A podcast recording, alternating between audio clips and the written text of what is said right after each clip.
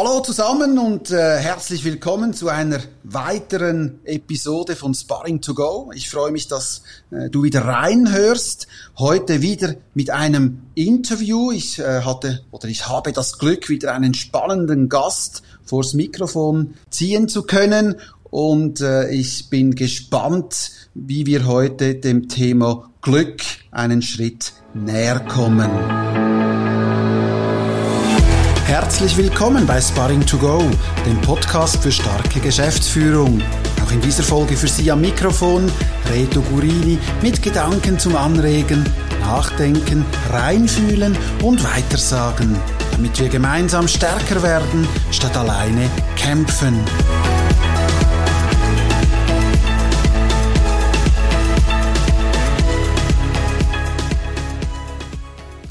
Mein Gast heute ist Florian Winkelmann und ich möchte gar nicht lange äh, darüber erzählen, wer Florian ist, sondern gerade dich mit einbeziehen, lieber Florian. Herzlich willkommen. Sag uns doch, wer bist du? Hi Reto. Ja, erstmal vielen Dank. Ich freue mich auch, super hier zu sein äh, bei dir in deinem spannenden Podcast. Ähm, coole Frage als allererstes. Wer bin ich? Ähm, ich war mal auf einem Seminar und dort mussten wir uns vorstellen und durften nichts sagen, was irgendwie mit dem Beruf zu tun hat, den wir ausüben. Was ich super spannend fand und was uns erstaunlicherweise auch echt schwer fällt. Aber ich versuche das jetzt ja nochmal. Wer bin ich, mhm. ohne irgendwas zu meinem Beruf zu sagen? Ich bin, äh, ja, wie du schon gesagt hast, Florian, ich bin begeisterter Segler. Warum bin ich begeisterter Segler? Weil Freiheit das große Thema ist in meinem Leben. Ich habe diese Freiheit äh, vor allen Dingen innerlich nicht oft gespürt in meinem Leben früher und habe aber immer ein ganz großes Bedürfnis danach gehabt und ähm, habe das dann unter anderem im Segeln eben wiedergefunden. Ich glaube, ist relativ äh, einleuchtend, warum. Wir können da raussegeln. Es, äh, wir entscheiden einfach selber, wie wir uns verhalten zu den Dingen, die im, in der Natur auf uns einwirken, wie die Natur uns die gibt. Und äh, jetzt sind wir schon wieder fast am beruflichen Teil angekommen, weil das ist genau auch ähm, der Namensgeber für, mein, für meine Selbstständigkeit, für mein Projekt, ähm, habe ich genannt, die Navigation zur Lebensfreude. Da kommen nämlich beide Dinge rein, das Segeln und die Freiheit. Ähm, was verbirgt sich dahinter? Ich bin ähm, begeisterter Happiness-Aktivist, könnte man sagen. Also mein großes Ziel ist es, ähm, die Lebensfreude oder wie man auch sagen könnte, das psychologische Wohlbefinden ähm, von meinen Kunden zu stärken, gemeinsam mich mit äh, meinen Kunden auf die Reise zu machen, dorthin, ähm, ja, wo quasi das bessere Leben auf uns wartet und das Spannende ist, ähm, dass wir in den letzten Jahrzehnten ganz, ganz viele tolle Forschung im Bereich der Psychologie, der Neurowissenschaften und so weiter ähm, gefunden haben, die uns wahnsinnig viel weiterhilft, diesen Weg auch wirklich seriös zu gehen. Also eine quasi seriöse Navigation zur Lebensfreude. Was ist mein Background? Äh, ich bin studierter Philosoph und ausgebildeter Pädagoge. Ähm, ich unterrichte unter anderem auch noch ähm, an einem Gymnasium in Deutschland und bringe auch dort meinen Schülern das Thema Glück näher. Ähm, unter anderem gibt es eben in Deutschland das wunderbare Schulfach Glück. Nicht an allen Schulen, aber es gibt es in verschiedensten Formen. Und äh, ich habe das Glück, das unterrichten zu dürfen. Ähm, ja, so viel mal zu mir. Ja, vielen Dank, vielen Dank für diesen Einblick. Ich freue, freue mich, dass du hier bist und, und möchte gerade daran anknüpfen. Du hast äh, gesagt, äh, Navigation zur Lebensfreude. Äh, zum anderen sprichst du auch von Glück. Wie steht Lebensfreude zu Glück? Ist das das ein und dasselbe oder ist das eine Teil vom anderen? Ja, das ist die große Frage, philosophische Frage, was ist Glück eigentlich? Ähm, da könnte man jetzt natürlich viel anfangen mit verschiedensten äh, Perspektiven aus der Vergangenheit. Ich würde gerne ähm, eher die psychologische Überlegung dazu vielleicht äh, kurz skizzieren. Äh, wir unterscheiden ganz grob zwischen äh, dem subjektiven Wohlbefinden, das könnten wir als Lebenszufriedenheit bezeichnen, ähm, also quasi das Gefühl, dass jetzt im Moment eigentlich alles gut ist. Also ich übersetze es mal in die Realität. Ich habe irgendwie schöne Wohnung, schönes Haus, äh, tollen Freundeskreis. Ähm, ich habe einen Job, der mir Sinn gibt, der mir genügend Geld gibt. Es muss nicht viel sein, aber genügend Geld, um meinem Glück nicht im Wege zu stehen, sagen wir es mal mhm. so rum. Äh, und so weiter und so fort. Ich glaube, da können wir uns das alle ganz gut vorstellen, was unter diesem, dieser Lebenszufriedenheit gemeint ist. Mhm. Es geht aber noch einen Schritt weiter ähm, und es gibt einen höheren Begriff davon, den habe ich vorhin auch schon kurz erwähnt, das ist das psychologische Wohlbefinden. Also nicht das subjektive, sondern das psychologische Wohlbefinden. Und da kommt ganz stark noch der Aspekt der Resilienz dazu. Also, ähm, nehmen wir ein krasses Beispiel, nehmen wir dieses Leben, das ich vorhin kurz skizziert habe, ähm, ganz tolles Leben und dann kommt ein Schicksalsschlag, sei es eine Krankheit, eine Krebsdiagnose oder äh, ein Unfall oder irgendwas Schlimmes passiert. Und jetzt ist eben die Frage, wie gehe ich damit um? Also Lebensfreude ist im Endeffekt ein Teil natürlich davon, von dem psychologischen Wohlbefinden, aber das, ehrlich gesagt, klingt das natürlich auch nicht gut. Navigation zum psychologischen Wohlbefinden, stolpern wir drüber. Navigation zur Lebensfreude ist schöner, aber wenn du das so genau fragst, dann tatsächlich ist da ein Unterschied. Äh, das psychologische Wohlbefinden meint eher so eine Art Schicksalskompetenz auch. Also wie kann ich denn tatsächlich mit den Dingen umgehen, und zwar positiv, konstruktiv umgehen, die das Leben mir liefert. Und manche Dinge können wir nicht beeinflussen. Also klar, natürlich kann ich durch mein Verhalten rauche ich oder trinke ich oder wie auch immer, kann ich die Wahrscheinlichkeit für eine Krebsdiagnose erhöhen oder verringern. Aber wir wissen alle, äh, dass es auch Fälle gibt von Menschen, die sich hundertprozentig gesund verhalten und trotzdem bekommen sie Schicksalsschläge oder haben sie Schicksalsschläge zu erleiden und damit umzugehen. Und diese ähm, psychologische, nee, andersrum, diese, diese Kompetenz, das psychologische Wohlbefinden zu erreichen, das ist quasi das große Ziel. Weil dann bin ich stabil. Ich habe eine stabile Persönlichkeit. Ich kenne mich, ich weiß, was meine Stärken sind, was meine, was, ja, was meine Visionen sind. Ich weiß, wie ich damit umgehe. Ich weiß, wie ich meine Schwächen integriere in das, wie ich wie ich äh, mich in meinem Leben bewege, wie ich da navigiere. Ja, also das heißt, ähm, Glück, da gibt es ganz viele verschiedene Perspektiven. Das Glück, mit dem ich arbeite, ist eben das hohe psychologische Wohlbefinden als Ziel. Mhm, mh. Das heißt, wenn ich, wenn ich dich richtig verstehe, so diese Lebensfreude oder auch äh, als Synonym die Zufriedenheit ist eher etwas, ich sage jetzt, breit, breit angelegt übers ganze Leben Glück tendenziell eher auch punktuell, vielleicht ein Stück tiefer, was die, die emotionale Zufriedenheit äh, anbelangt. Ja, so könnten wir es sehen. Also das Schwierige in dem Kontext ist, dass ähm, die Menschen, die mit dem Begriff Glück hantieren, oft unterschiedliche Dinge meinen. Aber wenn wir das jetzt meinen, was du gerade sagtest, dann wäre das so eine Art situatives, kurzes, von mir aus sehr starkes Glück. Also nehmen wir ein Beispiel. Ähm, ein beruflicher Erfolg. Ich habe lange auf ein, auf ein Ende eines Projekts hingearbeitet und äh, zack, dann kommt dieses, äh, dieser Moment und ich habe vielleicht gibt es auch eine tolle e-, Ehrung im, im, beruflichen Kontext oder wir kennen das alle noch am Ende des Studiums, solche punktuellen Momente. Oder natürlich auch äh, der Moment, wenn man vielleicht einen Heiratsantrag macht und die, das Gegenüber sagt ja, das wäre in dem Kontext ja zu wünschen. Ähm, dann sind es ganz starke kurzzeitige Gefühle. Da kommen auch diese grundlegenden Glückshormone ins Spiel. Also je nach Situation wird zum Beispiel Dopamin ausgeschüttet oder Oxytocin, Serotonin und äh, Endorphin. Das sind diese vier. Ähm, und wir jagen diesen vier Gefühlen hinterher. Ist sehr spannend, auch evolutionär bedingt. Ähm, das macht sicherlich auch Spaß, natürlich. Ähm, soll man auch gar nicht, ich will jetzt gar nicht sagen, dass man das nicht tun soll, aber wir dürfen es nicht verwechseln mit einem gelingenden Leben.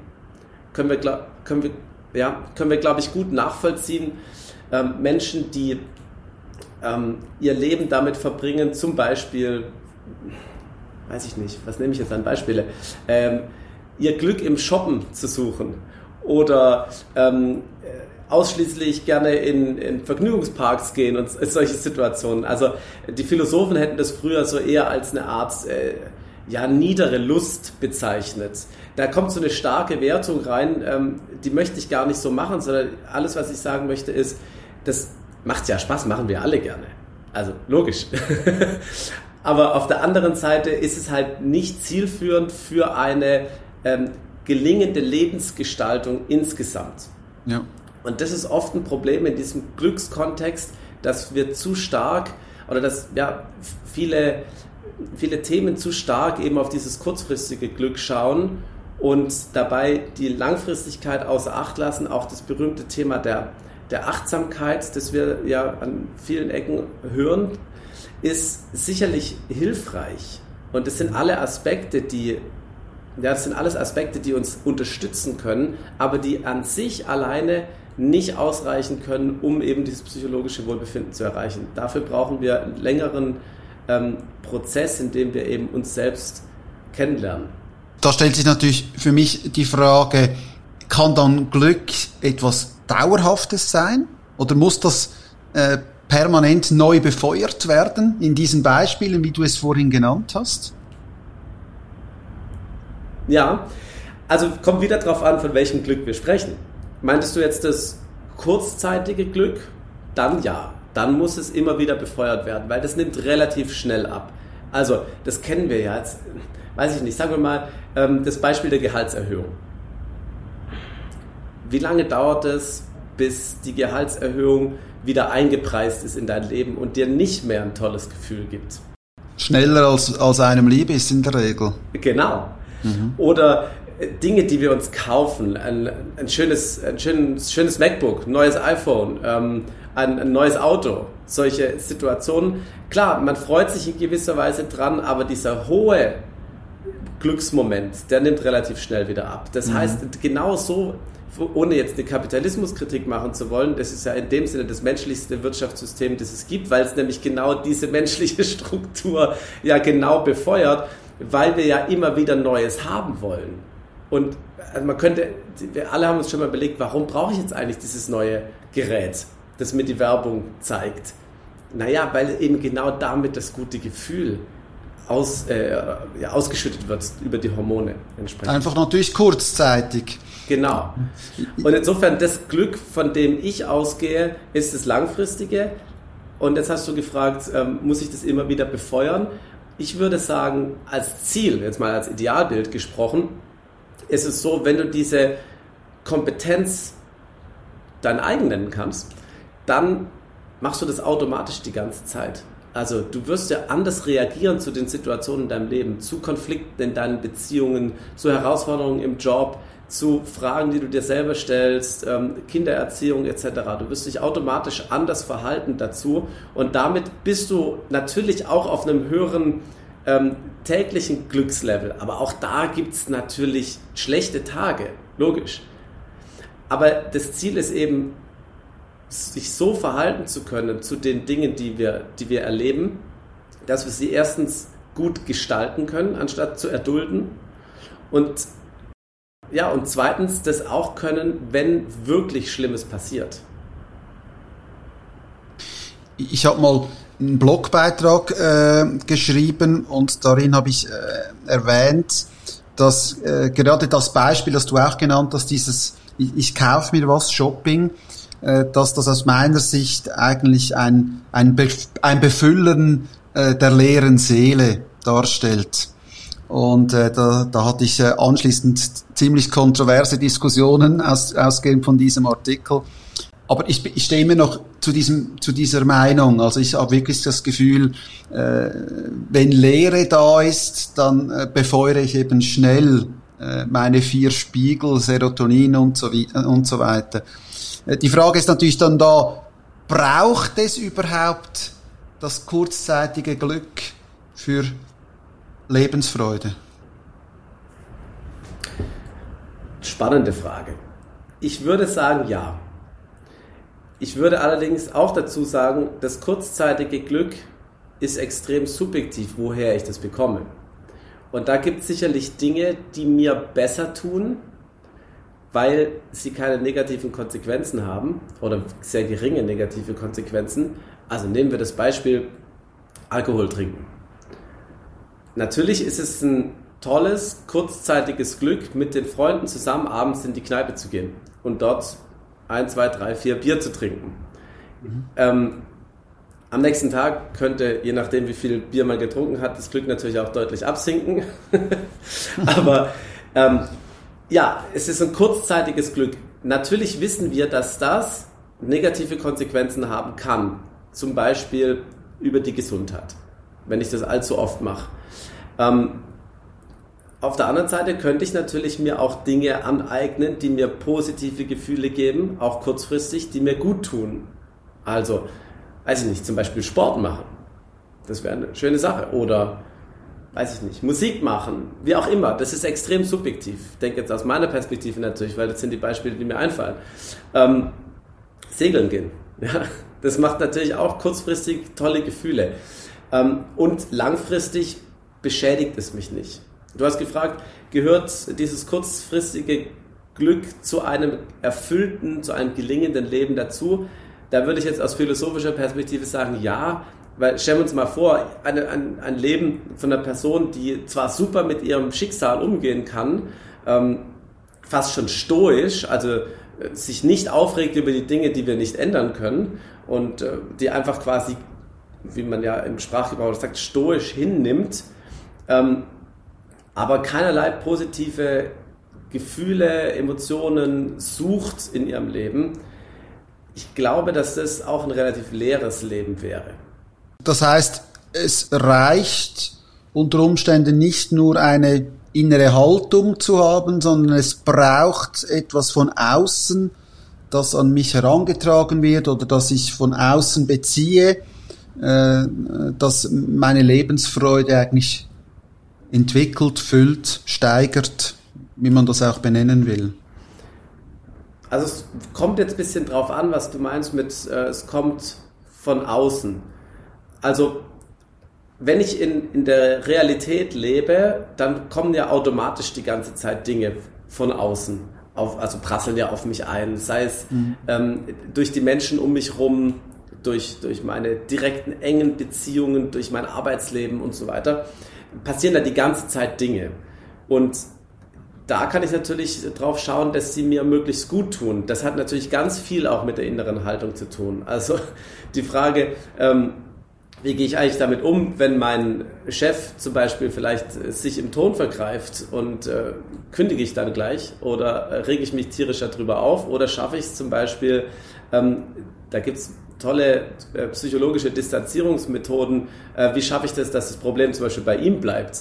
Das beeinflusst dann wiederum meine Lebensfreude in dem ganz konkreten Augenblick, weil ich ja quasi, ich sage jetzt mal vereinfacht, mich entscheiden kann, ob ich mit einem riesen Hass und, und viel Wut im Bauch nach Hause fahre oder auch Enttäuschung, wie auch immer, mhm. negativen Gefühlen und dann entsprechend mit den Gefühlen zu Hause ankommen und meine Familie entsprechend begrüße und vielleicht halt nicht der gute Partner, der tolle Papa etc. bin an dem Abend, weil meine Stimmung versaut ist oder weil ich es, also ein anderes Szenario, ich schaffe es, dass ich anders damit umgehe. Und da wäre wieder die innere Haltung natürlich mhm. die Frage. Mhm. Und fahre nach Hause und sage äh, meiner Frau, ja, ähm, guck mal, heute ist das und das passiert krass, was, äh, wie mein Chef da reagiert hat und so weiter, aber es bleibt weg von mir. Also da gibt es auch einen spannenden Punkt, den wir auch ähm, der, den ich sehr, sehr wichtig finde, das ist die Trennung zwischen emotionaler und rationaler Bewertung oder sachlicher Bewertung, könnte man mhm. sagen. Also es gibt ja Dinge, die kann ich sachlich sehr falsch finden, ohne mich emotional da negativ zu involvieren. Also nehmen wir ein Beispiel, ich werde geblitzt mit dem Auto. Das finde ich natürlich sachlich falsch. ist klar, mhm. warum? Ich will diese, jetzt äh, bist du in der Schweiz, Reto, bei euch ist es noch deutlich teurer. Also stell mir vor, ich werde in der Schweiz geblitzt. Ähm, ist emotional nochmals eine andere Geschichte. Es wird noch schwieriger, genau, mich emotional davon freizuhalten. Ne? Ähm, aber es ist natürlich theoretisch möglich, dass ich das schaffe, dass ich sage, okay, es ist falsch, in Anführungsstrichen, jetzt brauchen wir nicht drüber diskutieren, dass es irgendwie vielleicht straßenverkehrssicherheitstechnisch irgendwie wichtig und richtig ist. Aber ich persönlich finde es falsch, dass ich jetzt irgendwie 50 Euro, 100 Euro zahlen muss. Mhm. Aber ich, jetzt ist die Frage, rege ich mich darüber auf? Oder wie kann ich damit umgehen? Und mhm. das kann man natürlich sehr schön lernen. Das schaffen wir nicht von jetzt auf nachher, aber es ist ein Training, das wir schaffen können. Ich nehme mal gerne das Bild ähm, von, von einem Gewichtheber, der fängt auch nicht an mit irgendwie 200 Kilo Langhantel, sondern der fängt an mit 5 Kilo Kurzhantel, fängt er an, ein äh, bisschen zu trainieren. Und so können wir es im echten Leben auch machen. Wir können unser Hirn umprogrammieren. Und diese Vorstellung, dass wir das nur in jungen Jahren können, ist tatsächlich falsch. Was, äh, das Hirn bleibt hochdynamisch bis ins hohe Alter, es sei denn, eine Krankheit verhindert das Ganze ähm, und ist dann also die Degeneration des Hirns dann. Ähm, ansonsten können wir bis ins hohe Alter unser Hirn hochdynamisch neu verknüpfen, neue Dinge lernen. Und das Spannende ist auch, es zeigen Untersuchungen, je mehr wir in unserem Leben gelernt haben, je mehr unser Hirn quasi trainiert ist, neue Verknüpfungen zu machen, umso leichter, umso schneller geht es auch im, äh, im ja, Alter, klingt jetzt so doof, äh, also früher gab es die Vorstellung, dass mit 21 das Hirn fertig ausgebildet ist. Sag ich mal, älter als 21 ist jetzt gemeint mit Alter. Genau. Okay. Äh, du machst schön auch jetzt den Sprung äh, zu, zu dem, was du, was du in dem Sinne machen kannst oder wie man Glück oder Lebensfreude entwickeln kann.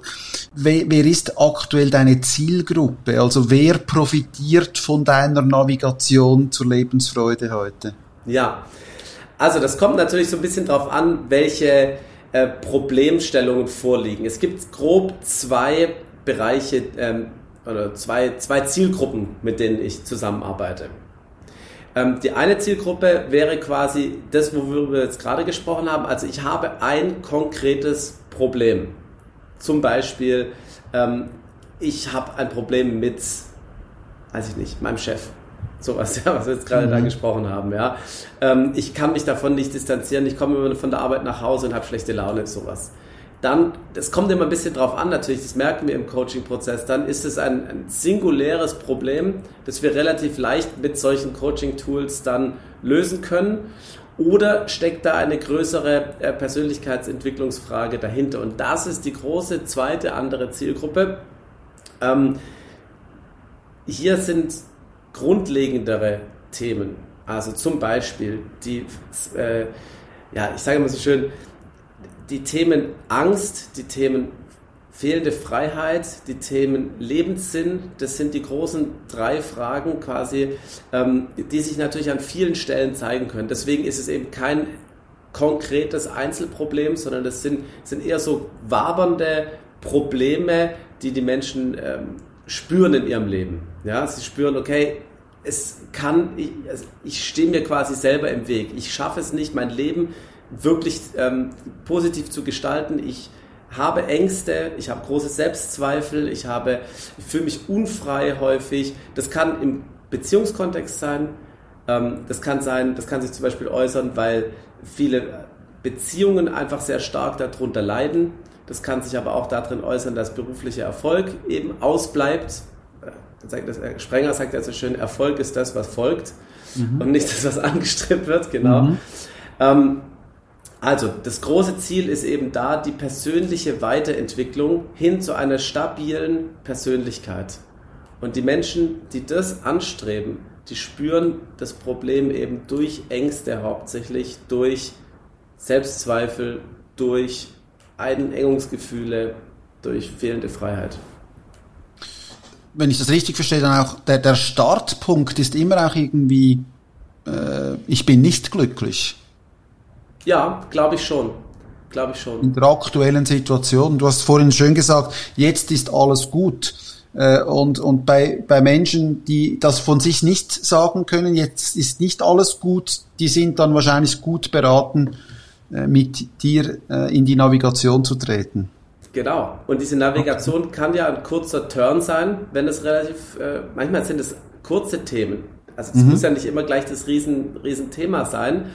Ähm, aber manchmal ist es auch so, dass sich dann eben herausstellt, okay, wir haben hier spannende Themen, die wir gerne bearbeiten wollen. Und das klingt jetzt alles so negativ, aber es ist ja ein total befreiender Prozess, mhm. und ein, ein, total schöner Prozess, sich auch wirklich mit sich selber auseinanderzusetzen, um eben eine Zukunft zu gestalten, die so ist, wie ich sie mir eigentlich erträume. Und es bedeutet auch nicht äh, zwangsläufig, dass ich äh, meine, äh, meinen Job kündige, mich scheiden lasse, etc. Also die großen Umbrüche des Lebens ähm, müssen da ja überhaupt nicht stehen, sondern es ist eher die Frage, äh, der Gestaltung. Also wirklich mhm. das Leben aktiv selber zu gestalten und weniger passieren zu lassen. Und das ist eine Kompetenz, die wir trainieren dürfen. Okay. Spannend. Dem Zusammenhang würde mich eines noch interessieren aus deiner Erfahrung. Was sind dann die, ich sage jetzt, die großen Glücksverhinderer?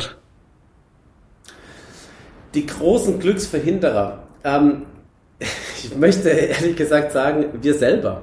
Wir selber sind die mhm. großen Glücksverhinderer. Sind oft ähm, Prozesse oder eher Handlungsmuster, die wir uns angewöhnt haben, äh, die uns im Endeffekt im Wege stehen. Jetzt versuche ich ein bisschen konkreter zu sein. Also zum Beispiel, ähm, ja, was nehme ich für ein Beispiel? Das wäre jetzt ein guter Moment, wo wir es schön cutten können. Könnten. Könnten, genau. Lass mich kurz überlegen. Äh, ein großer Glücksverhinderer. Also im Endeffekt kann man das schon so sagen. Oft stehen wir uns insofern selber im Weg, als dass wir ja, einfach den Weg nicht erkennen können. Warum? Weil wir natürlich in den Strukturen so festsitzen. Also ich kenne das von mir selber auch, dass man zu nah dran ist. Warum kann ich eigentlich zum Beispiel meinen Freunden, wenn das kennen wir alle, kommen, in, äh, kommen mit Beziehungsfragen zu und sagen, ja, mein Freund ist gerade so und so. Mhm. Ähm, da haben wir relativ häufig gute Methoden und gute Antworten darauf. Aber für uns selber schaffen wir es oft nicht. Also das heißt, der größte Glücksverhinderer sind wir, sind unsere Handlungsmuster, sind unsere festgefahrenen Strukturen, sind die Dinge, die wir, die uns, das, an, an denen wir uns festklammern, weil wir eben dieses Sicherheitsbedürfnis haben. Weil wir sagen, das war schon immer so, das soll auch so sein. Und mhm. das mal aufzubrechen in einem geschützten Rahmen, zu, zu sagen, lass uns mal schauen, willst du das denn wirklich? Gibt es da nicht eine andere Vision dahinter? Und wir schaffen es hier in diesem geschützten Rahmen, diese Vision mal zuzulassen, zu schauen, mhm. ähm, inwiefern können wir denn dorthin navigieren und wie können wir das in der Realität auch mhm. umsetzen. Mhm. Gut, da steckt natürlich auch viel, ich würde es benennen, mit Erwartungshaltung drin. Äh, ich, ich meine, da, das ist natürlich mein, mein Ausgangspunkt bei jeder Navigation. Also die Erwartung, äh, ein Ziel zu erreichen, die Erwartung, etwas zu erleben, die Erwartung, äh, etwas zu schaffen. Und wenn die Erwartung nicht erfüllt wird, dann äh, falle ich natürlich irgendwo äh, genau in dieses Unglück rein. Ja. Also. Genau, und die Erwartungen sind natürlich am Anfang von so einem Coaching häufig schon auch so, dass, ähm, dass man sagt, okay, wir müssen dort und dorthin. Also jetzt mal in, in die äh, Seefahrersprache übersetzt, lass uns zu dieser Insel navigieren dann muss ich am Anfang erstmal klar machen, wir wissen noch gar nicht, ob es diese Insel ist, wo wir hinwollen. Vielleicht stellt sich raus, dass es diese Insel ist, dann werden wir sicherlich einen guten Kurs finden dorthin. Natürlich abhängig vom Wind etc. Also Wind ist dann quasi die Geschichte, die uns dorthin motiviert, dorthin zu kommen. In, in, der, in dieser Metapher könnten wir sagen, aber natürlich auch äh, die Windrichtung, das heißt die Dinge von, äh, wie die Realität quasi sich darstellt. Aber vielleicht wollen wir auch wo völlig anderes hin navigieren. Das wird sich mhm. eben in diesem Coaching-Prozess zeigen. Und das überhaupt erstmal zuzulassen, diese Offenheit zu haben und uns von Glaubenssätzen, die uns behindern, zu lösen. Die, das Problem ist, die sind ja nicht umsonst so, mhm. sondern Menschen haben ja im Laufe ihres Lebens, ihrer Erfahrungen eben diese Lösungskompetenzen sich angeeignet, weil sie, und da kommt wieder die äh, Hirnforschung quasi ins Spiel, verknüpft waren mit entsprechenden ähm, Erfahrungen, also und entsprechenden positiven Gefühlen dann. Also was mhm. in der mhm. Vergangenheit gut geklappt hat, ist in unserem Hirn abgespeichert und das werden wir in Zukunft so abrufen. Ob ja. es uns langfristig gut tut, langfristig im Wege steht, wissen wir nicht. Das Schöne ist, wir Menschen sind, äh, soweit ich weiß, die einzigen Tiere, die das tatsächlich in der Lage sind, genau so zu reflektieren und im ganz hohen Maße auch aktiv umzuprogrammieren. Ja, ja. frage mich manchmal, der Vergleich oder sich zu vergleichen auch eine Rolle spielt. Also äh, Glück ist ja was ganz eigentlich Persönliches, gefühlt Persönliches. Äh, meine Lebensfreude ist meine Lebensfreude.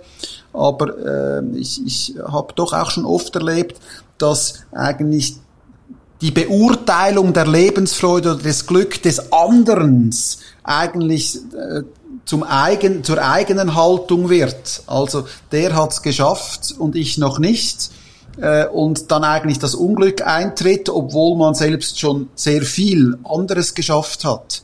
Ja. Äh, da, ich denke, das, das ist natürlich äh, etwas, was ich auch in meiner Praxis immer wieder erlebe. Also und da ist mein, einer meiner Lieblingssprüche natürlich, der Vergleich ist des Glückes Tod. Absolut, absolut. Und das Spannende ist, das äh, sehen wir ja auch ähm, wiederum aus der Hirnforschung. Also das ähm, Serotonin wäre in dem Fall äh, der Verantwortliche dafür. Ähm, wir haben einen Serotonin-Drop, einen Serotonin-Abfall genau in diesen Momenten, wenn wir sehen, dass jemand anders besser ist als wir. Warum? Das wird evolutionär so begründet, dass dadurch entsteht ein schlechtes Gefühl. Und dieses schlechte Gefühl treibt uns an, etwas zu tun. Mhm. Und was sollen wir tun? Wir sollen stärker, besser, höher, toller sein. Warum? Ganz einfach, weil wir dann höhere Reproduktionschancen haben. Da steckt die Evolution ganz stark drin. Mhm. mhm. Und das funktioniert natürlich in uns heute genauso, nur dass es halt nicht mehr darum geht, stärker zu sein, um das äh, beste Weibchen quasi zu bekommen. Klammer mhm. auf, also das ist jetzt die männliche Perspektive. Die Weibchen haben genauso Hierarchiekämpfe untereinander. Die sind halt nicht so offensichtlich mit, wir hauen uns die Köpfe aufeinander und dergleichen. Aber auch dort gibt es äh, bessere, in Anführungsstrichen, und schlechtere Positionen, Klammer zu, ähm, mhm. sondern diese, diese Prozesse laufen heute bei uns in anderen Kontexten. Also wer hat das größere Auto, wer hat den größeren Geldbeutel, etc. Genau. Da habe ich auch aus meiner Sicht die Erfahrung gemacht, gerade wenn ich mit Führungskräften, Geschäftsführern arbeite, äh, und ich kann das nicht mal beurteilen, ob jetzt das äh, männlich oder weiblich veranlagt ist, aber ich stelle doch schon auch fest, dass es viele Menschen gibt, die mehr Energie dafür aufwenden, glücklich zu scheinen, als glücklich zu sein. Ja, tatsächlich. Es wird ja auch, ähm, ja, es wird in gewisser Weise auch belohnt, natürlich, weil, also einerseits innerlich aber vor allen Dingen auch äußerlich wird sie in gewisser Weise natürlich belohnt. Ähm, man bekommt dann einen höheren Status mhm. von außen als von den anderen Menschen. Wir kennen das alle, wenn einer irgendwie in einem größeren Auto daherfährt oder dieser berühmte Spruch, Kleider machen Leute. Ja, kommt genau daher. Also ich ziehe irgendwie einen entsprechenden äh, Anzug an und mit dem komme ich dann irgendwo hin, dann werde ich automatisch eine höhere Kategorie einsortiert von anderen Menschen. Mhm. Dadurch habe ich einen Serotoninausstoß, weil ich besser bin als die anderen, vermeintlich. Und genau da kann man, man kann ja zum Serotonin-Junkie werden, im Endeffekt. Dass man, genau, oder Dopamin-Junkie kennen wir auch. Ähm, Menschen, die diesen kurzfristigen Glücksmomenten hinterherjagen. Ähm, wie gesagt, was wir eingangs gesagt hatten, ich will nicht diese Glücksmomente verteufeln, überhaupt mhm. nicht. Also macht uns ja allen Spaß, aber Glück und ein glückliches Leben darauf zu reduzieren, ähm, ist deutlich zu kurz. Und da bleiben wir auch hinter unseren Möglichkeiten zurück und das wäre ja schade. Mhm, mhm. Das ist irgendwo auch ein Teufelskreis. Also wenn ich viel Energie darauf aufwende, glücklich zu scheinen und äh, von außen belohnt werde für das, äh, dann habe ich wenig Anlass dafür, das zu ändern. Aber es trägt wenig zur wirklichen Lebensfreude bei. Ja, genau. Mhm. Und diese wirkliche Lebensfreude ist ja auch ein, also im Sinne des psychologischen Wohlbefindens, ist ja eine Aufgabe, die auch nicht ganz leicht ist, weil ich mhm. muss ja in mich selber reinschauen, ich muss mich trauen, da reinzuschauen. Und je nachdem, was ich erlebt habe, kann das ja durchaus auch schmerzhaft sein an gewissen Stellen, weil ich zum Beispiel ähm, feststelle, dass gewisse Lebensmodelle Partnerschaften vielleicht, berufliche Kontexte, gar nicht das sind, was mir langfristig wirklich gut tut. Und diese Erkenntnis tut ja weh. Warum? Mhm. Weil sie ist natürlich verknüpft mit dem Auftrag, etwas zu ändern. Das könnten wir aber sagen, ist noch in gewisser Weise vielleicht in Ordnung, wenn ich verstanden habe, weshalb ich das will, dann will ich das ja wirklich. Dann ist, es, ist dieser Wunsch ja quasi mein Herzenswunsch als eine wirkliche intrinsische Motivation. Mhm. Dann ist, glaube ich, der Schritt vielleicht zu kündigen oder sich zu trennen oder wie auch immer auch nicht mehr wirklich schlimm. Mhm. Natürlich schmerzhaft und man trauert, das ist selbstverständlich, ähm, aber man wird es tun. Aber auf der anderen Seite äh, kann, kann so eine Erkenntnis natürlich wehtun, weil man, je nachdem, wie lange man jetzt schon so gelebt hat, feststellt, oh Gott, vielleicht habe ich mein Leben ja zu einem gewissen Teil in den Sand gesetzt. Mhm. Mhm.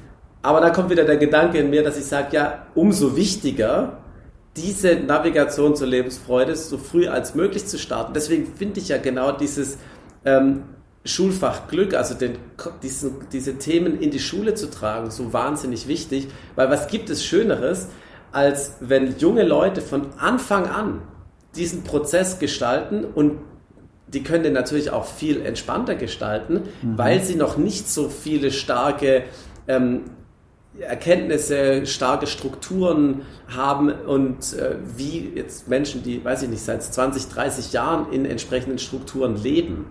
Mhm.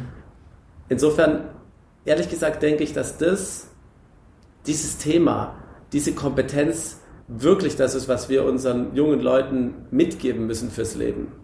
Und also das ich höre da etwas für mich raus, was ich auch übernehmen äh, möchte, äh, für mich jetzt auch aus dieser Episode, weil du hast gesagt, äh, dass, dass Leute dann zum Beispiel eine, eine, eine schlechte Beziehung oder eine Trennung nicht angehen, weil sie eben kurzzeitig Angst auch vor dem kommenden Unglück haben, unglücklich zu sein äh, vergessen dabei aber, dass sie eben ihre Lebensfreude, ihre Lebensqualität damit massiv einschränken. Das heißt, dass äh, so wie Glück eigentlich kurzfristig wirkt, wirkt ja eigentlich auch Unglück kurzfristig. Hingegen die Lebensfreude ist, oder die Lebensqualität ist das, was langfristig angelegt ist. Ganz genau. Also irgendwo vielleicht manchmal auch mutig sein, das Unglück anzunehmen, äh, für eine langfristig gute Lebensqualität, sich mal von schlechten Beziehungen trennen, von unpassenden Mitarbeitern trennen, mit allen Problemen, was das kurzfristig mit sich bringt, aber im Sinne der langfristigen Qualität eben äh, das Richtige ist. Genau. Und diese langfristige Qualität hängt auch ganz, ganz stark davon ab, ähm, welche Werte ich habe. Also die mhm. Wertearbeit ist auch ein ganz zentraler ähm, Schritt in dieser Arbeit, in dieser Navigation. Ähm, weil nur dann weiß ich auch wirklich, was sind denn die Ziele, wo möchte ich hin, was mhm. bin ich, das ist ja eigentlich das große Ziel, rauszufinden, wer bin ich, wer will ich sein und wie schaffe ich das Ganze. Also mhm. Psychostabilität quasi. Und dann habe ich auch diesen Mut, von dem du gesprochen hast. Wenn ich weiß, wer ich bin, wenn ich in mir ruhe, das ist das große Ziel, ich ruhe in mir selber quasi. Das heißt nicht, dass mich in dem Sinne nichts bewegen kann. Ich möchte mich sehr stark bewegen lassen von anderen Menschen. Ich will ein emotionaler Mensch sein. Ich will nicht kalt sein, überhaupt nicht. Aber ich möchte nicht aus der Bahn geworfen werden können, sondern ich möchte wissen, wer ich bin und wo ich hin möchte. Und wenn eine Beziehung mir nicht gut tut, dann, dann, wenn ich wirklich in mir selber ruhe, dann schaffe ich das auch, mich davon zu lösen. Das mhm. soll jetzt nicht heißen, dass jetzt alle Menschen äh, sich plötzlich trennen sollen, überhaupt nicht. Also das ist auch ein anderer Teil meiner Arbeit, eben diese äh, Beziehungsberatung in dem Sinne. Ähm, vor diesem ganzen Hintergrund der Lebensfreude. Ich bin jetzt kein Paartherapeut, aber mhm. äh, es gibt sehr, sehr viele Aspekte, die in diesem Kontext ganz, ganz starke Auswirkungen haben. Mhm. Nämlich immer dann, wenn mindestens einer von beiden ein Thema mit sich selber hat. Das trägt er natürlich wahnsinnig stark in die Beziehung rein. Oft sind es beide, aber ich arbeite oft äh, mit, mit einzelnen Personen da zusammen, die dann aber in der Folge natürlich auf ihre Beziehung schauen. Ja, okay, ja sehe ich, sehe ich.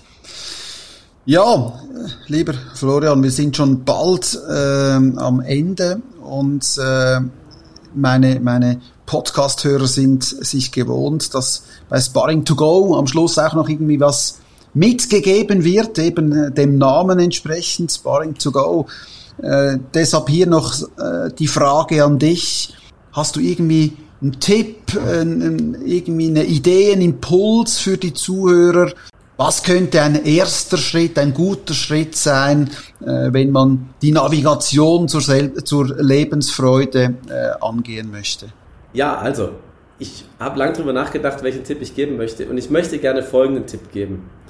Der Anfang jeder Navigation zur Lebensfreude liegt in uns selber.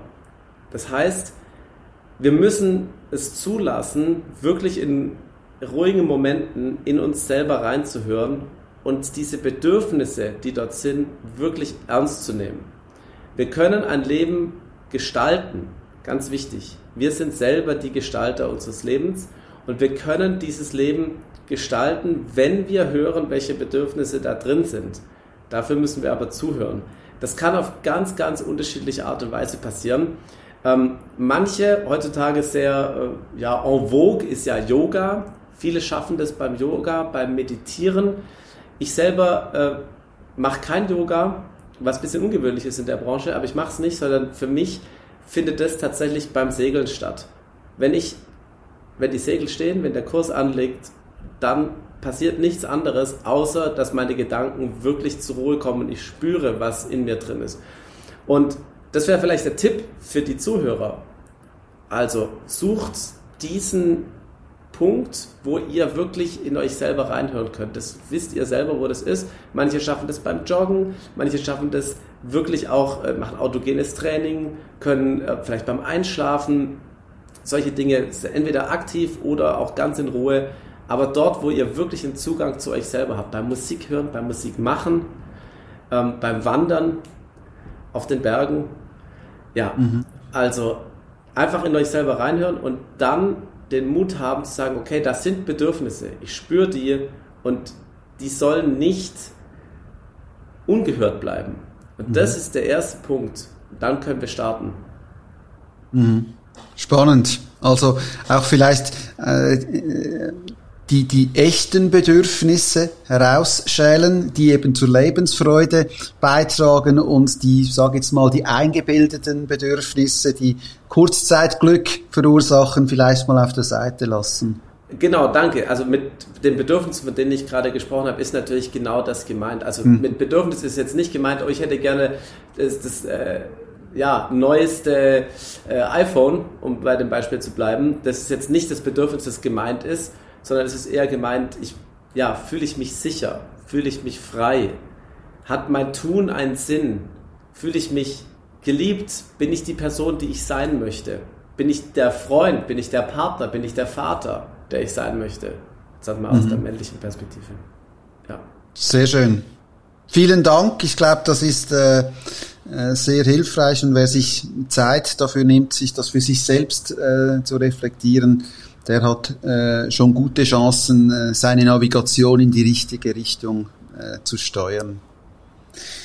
Ja, Florian, ich bedanke mich ganz herzlich für dieses ausgesprochen spannende Gespräch zum Thema Lebensfreude und Glück. Äh, ich hoffe, dass wir damit äh, vielen Gutes tun können äh, und dass noch mehr Menschen in die richtige Richtung navigieren. Ganz herzlichen Dank dir, Reto. War mir eine große Freude, hier bei dir zu sein. Danke dir. Gute Zeit und bis bald. Bis bald, Reto. Ciao, Tschüss, ciao. ciao. Sparring to Go entsteht aufgrund meiner Sparring-Partnerschaften mit Menschen, die mir Einblick in ihre Herausforderungen geben und bereit dafür sind, gemeinsam stärker werden, statt alleine kämpfen. Ich hoffe, auch du konntest ein kleines Stück davon profitieren und hörst beim nächsten Mal wieder rein, wenn es heißt Sparring to Go. Wir hören uns. Tschüss, Servus und Goodbye.